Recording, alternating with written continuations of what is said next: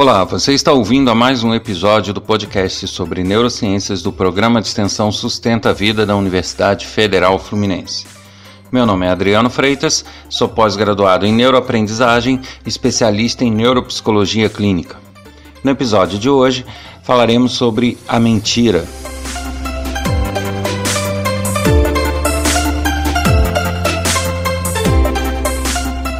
E no episódio de hoje, a gente vai falar um pouquinho sobre a mentira. A mentira, ela na verdade envolve diversas áreas do cérebro e ela não é um processo fácil para ele. É um processo que realmente dá trabalho, é trabalhoso para o nosso cérebro gerar uma mentira. Na verdade, o processo da mentira não é simplesmente você falar algo que não corresponde à verdade.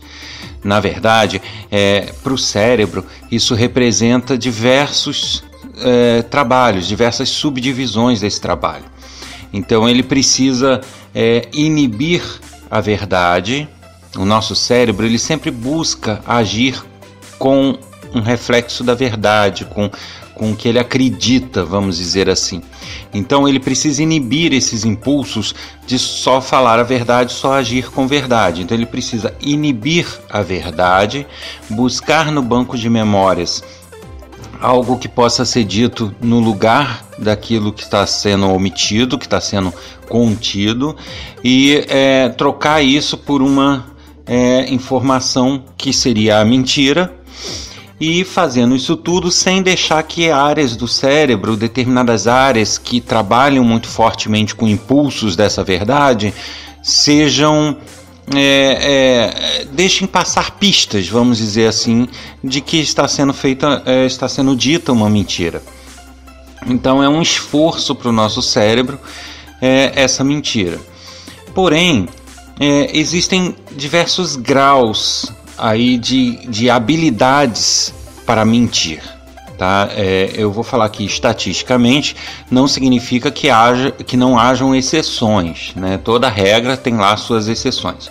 Mas falando de forma geral, é, existem áreas do cérebro que estão envolvidas na contenção é, de estímulos e na contenção de outras áreas do cérebro. E essas áreas são fortemente ativadas porque elas precisam conter os, os impulsos da verdade e os pensamentos da verdade.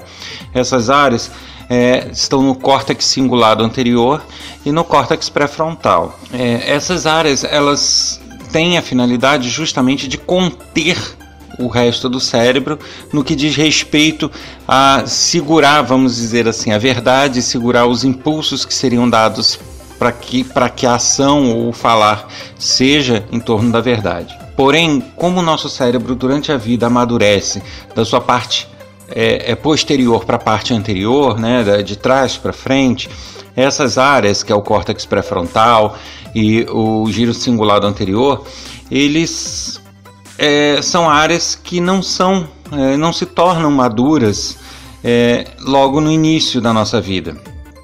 Elas demoram, né? A, o amadurecimento do cérebro ele termina lá por, por volta dos 33, 34 anos. Então, principalmente o córtex pré-frontal, ele vai estar tá pronto, vamos dizer assim, por volta dessa idade.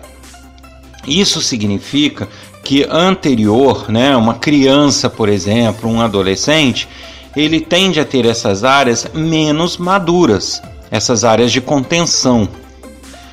É, então, ao ter essas áreas menos maduras, ele tem ainda mais dificuldade em fazer a contenção dos estímulos para poder gerar a mentira, ou seja, é mais penoso para o cérebro de uma criança para o cérebro de um adolescente do que para o cérebro de um adulto formado. Então, quanto mais longe dos 34 anos, quanto mais novo, maior a dificuldade em mentir. Né? Não a dificuldade em, em fazer a mentira, mas em não deixar que ela é, seja descoberta. Né? Então, é, isso é mais difícil quanto mais nova for a pessoa. E é mais tranquilo, é mais é, disfarçada é, quanto mais próxima dos 34 ou após os 34, onde a pessoa já adquiriu um controle total dessas áreas. Isso não significa que seja menos trabalhoso para o cérebro, não. Eu estou dizendo é, em termos de dificuldade de contenção. Então, isso significa que uma criança, por exemplo, quando ela mente, você percebe através de vários sinais que ela está mentindo. Né? Quem está acostumado a lidar com criança sabe que quando ela fala uma mentira, não é uma coisa difícil de descobrir. Né? É, da mesma forma, um adolescente ele já está mais próximo do amadurecimento. Né? Não, não significa que chegou aos 34, amadureceu, fica fácil, não é isso. Mas de uma criança ali com 3, 4 anos até os 34, quanto mais velho, é, a habilidade de fazer a contenção é, do, dos estímulos que levam à verdade, ela vai sendo mais apurada. Então, lógico que para um adolescente é mais fácil disfarçar uma mentira do que para uma criança de 4 anos, porque ele já está com essas áreas um pouco mais amadurecidas. Mas mesmo assim, quem for muito observador e quem é, é, souber bem lidar com as pessoas vai conseguir identificar isso, porque ele vai gerar sinais. Tá? Existem outras, outras estruturas além do giro cingulado anterior que, e do córtex pré-frontal, que aí entra a amígdala, que são áreas que, como eu falei, elas buscam atuar com impulsos do que o cérebro acredita. Então, é, elas ficam o tempo todo, essas outras estruturas, como se fosse assim, internamente gritando no cérebro, como quem diz: Eu sei que você está mentindo, isso é uma mentira. E, e, e ela entra num processo de conflito, né, de uma aflição grande interna e é, essas áreas frontais do cérebro precisam conter isso tudo, porque se elas não contêm, sinais são dados dessa mentira, porque são áreas que ficam o tempo todo tentando avisar. Né? Então, é, quanto mais eficaz é essa contenção, mais disfarçada é a mentira, né? mais perfeita é a mentira. Agora, é, existe um outro, uma outra questão aí nessa história. Né? Ah, ao mesmo tempo que dá trabalho para o cérebro mentir, o cérebro ele é plástico, ele consegue se adaptar às situações. Então, se uma pessoa ela conscientemente precisa mentir é, é, insistentemente ou frequentemente, ele acaba se adaptando a essa realidade da mentira. Né? Então, um cérebro ele consegue se adequar às situações. Só que é, a estratégia do cérebro para que ele consiga mentir bem, isso passa a ser uma realidade, né, um dia a dia dele trabalhar a mentira, é, ele passa a, a gerar um comportamento de acreditar nas próprias mentiras, porque é a forma mais eficaz de se mentir. Então, quando você mente, é, falando algo totalmente fora da tua realidade, fora do que você acredita, as chances de você conseguir fazer uma é, é, falar uma boa mentira são muito baixas. Agora, quando você acredita no que você está falando durante a mentira, né, você quer defender uma ideia, quer defender é, uma posição que você tenha, para isso você faz uso de mentira, mas você acredita muito naquilo, você passa a acreditar também na mentira. É a estratégia que o seu cérebro adota. E ao acreditar na mentira, ele consegue fazer com que essas áreas que gritam durante a mentira, elas sejam amenizadas, porque para elas você vai estar tá falando uma verdade, porque você passou a acreditar naquilo. Então, é, uma forma do cérebro se acostumar com a mentira é passar a acreditar nela. Então, por isso que você vê muitas pessoas que são mentidores compulsivos, né? Onde essas pessoas elas acreditam no que elas estão falando. Né? Você pode apresentar provas, pode discutir e elas continuam acreditando na mentira. É, isso é uma estratégia do cérebro para que ele possa sustentar essa mentira de forma é, mais convincente. É, a mentira ela tem características diferentes também. Né? Uma criança mente por motivos diferentes de um adulto. Um adulto ele adquiriu a habilidade, ele adquire a habilidade de mentir é, por uma malícia, vamos dizer, por uma necessidade ou financeira, por uma necessidade profissional, por uma necessidade é, de convivência em sociedade. Já uma criança, geralmente ela mente para se livrar de uma culpa. são situações diferentes. Uma criança ela tem por hábito é, mentir quando, por exemplo, ela sabe que na escola ela não pode fazer alguma coisa que é errado, ela faz essa coisa errada e ela usa a mentira como uma forma de se proteger ou até por estar arrependida de ter feito aquilo errado. Então, essa é uma característica muito forte de quando as crianças mentem, principalmente as mais novas. Já os adultos não, eles é, não mentem necessariamente para encobrir algo errado, eles podem mentir com malícia, que é para obter um benefício. Essa é uma das diferenças. E justamente a obtenção desse benefício pode gerar a dopamina, né? Aquele sistema, aquele velho sistema de recompensa que eu já falei em outros episódios, que pode dar um reforço à necessidade de mentir. E aí vem todo esse mecanismo de acreditar na mentira e de a pessoa acabar se acostumando com ela. Então, uma coisa vai levando a outra. Se é uma mentira que traz benefícios, essa mentira ela é recompensada e ao ser recompensada ela é reforçada. Ao ser reforçada é necessário acreditar nela para poder sustentar. E ao acreditar nela para poder sustentar, você acaba tendo que gerar outras mentiras para corroborarem com aquele assunto. Então isso vai entrando num ciclo onde a pessoa pode sim se tornar uma mentidora compulsiva, tá? É, isso acontece é, nos adultos principalmente. Nas crianças já não, não é observado bem esse comportamento. Mas é fato que, por mais que as pessoas sejam competentes na mentira, estejam com as áreas frontais do cérebro bem amadurecidas e sob controle, elas dão sinais dessas mentiras, né? Não é uma coisa que a pessoa consiga controlar 100%. Elas podem dar sinais quase imperceptíveis, mas dão. Hoje já se sabe que com aparelhos de ressonância funcional é possível dizer clinicamente quem está mentindo e quem não está, mesmo que a pessoa acredite nessa mentira, tá? É, essas áreas, o, o córtex cingulado anterior, o córtex pré-frontal, a amígdala, é, eles se ativam de uma tal maneira que, mesmo que a mentira esteja sob controle, você, sobre um, um, aparelho de ressonância funcional, você consegue ver essas áreas muito fortemente ativadas mediante uma situação e aí identificar a, a mentira, clinicamente falando. É, isso, lógico que não é disponível no nosso dia a dia. Um aparelho de ressonância funcional você não encontra é, é, em qualquer lugar para poder testar ninguém, né? Um, um, teste um pouco mais complexo e na verdade nem toda clínica. Ele normalmente não é um exame clínico, é um exame de pesquisa. Então geralmente se encontra em laboratórios de pesquisa. É, mas é, a tecnologia avança muito. Então uma coisa que hoje está em laboratórios de pesquisa, daqui a algum tempo estará como um aparelho portátil, provavelmente detector de mentira. Isso vai ser é, isso realmente não é nada que, que a gente possa dizer que se torne impossível, não.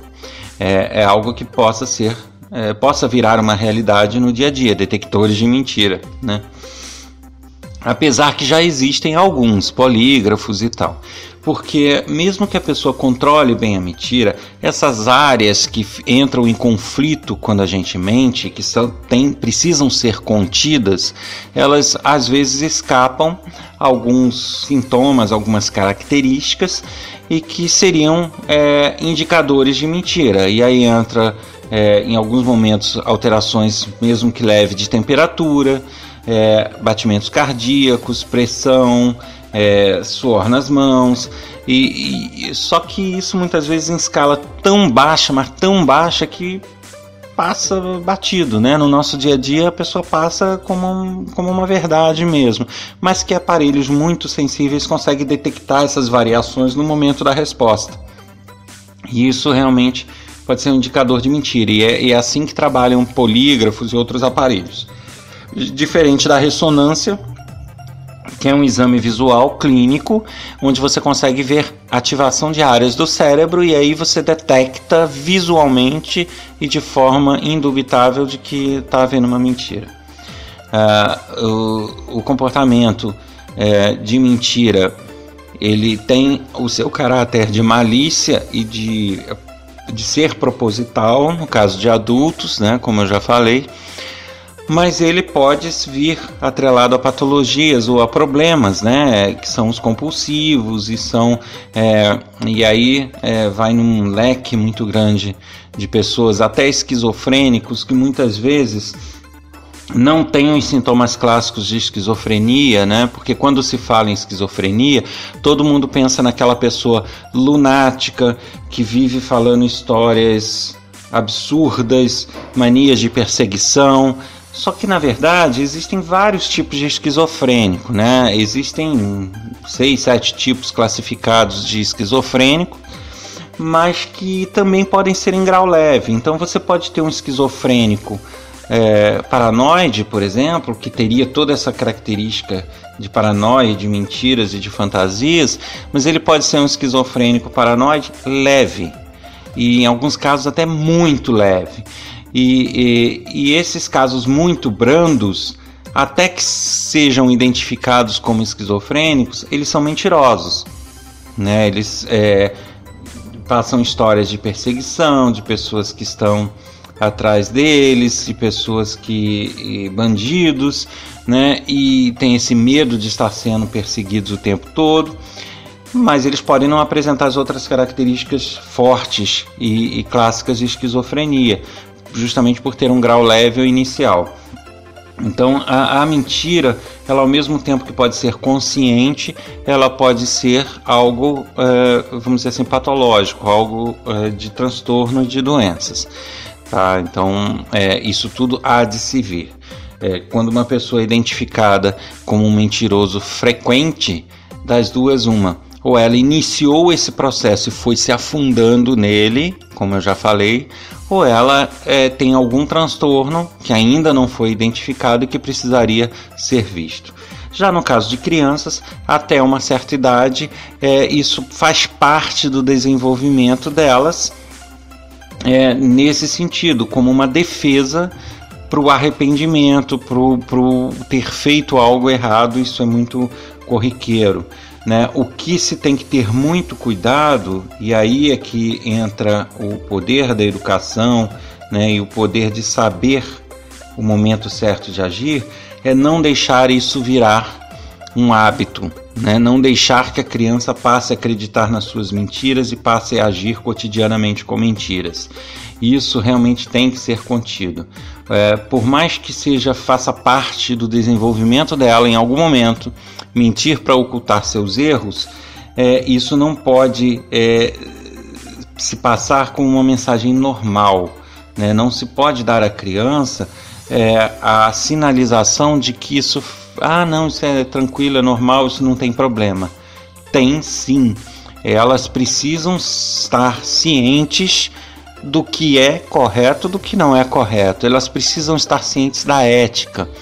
É, o, o, fato de ser criança nova ou não, não a deixa é, imune à ética. E isso na vida em sociedade é fundamental.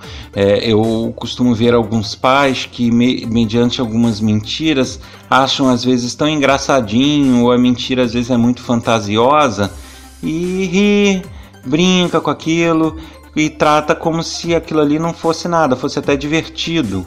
Né? Quando na verdade seria um momento sim de ensinar que aquilo não se faz. Tá? Então, é uma criança que cresce habituada a mentir, mesmo que para encobrir seus erros, ela tende a ser um adulto já com essa habilidade, né, é, com esse subterfúgio. Então, qual é a indicação? É, por mais que a gente saiba que em algumas fases a criança vai mentir, é, isso tem que ser sinalizado o tempo todo, né? Que isso não é um caminho bom, não é um caminho que deva ser adotado. Então, se você tem gostado desse podcast, compartilhe com seus amigos, seus grupos de trabalho, compartilhe nas redes sociais, divulgue não só esse episódio, mas o canal todo. Isso garante com que uh, faz com que o projeto prossiga e tenhamos sempre novos episódios aqui semanalmente.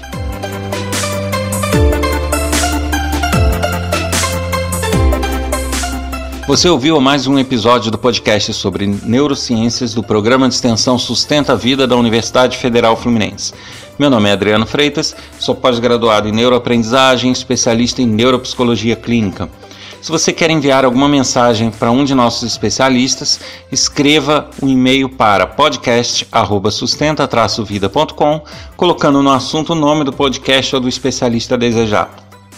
Para saber mais sobre o nosso programa de extensão, cursos gratuitos, acesse www.sustenta-vida.com. Um abraço a todos e até o próximo episódio.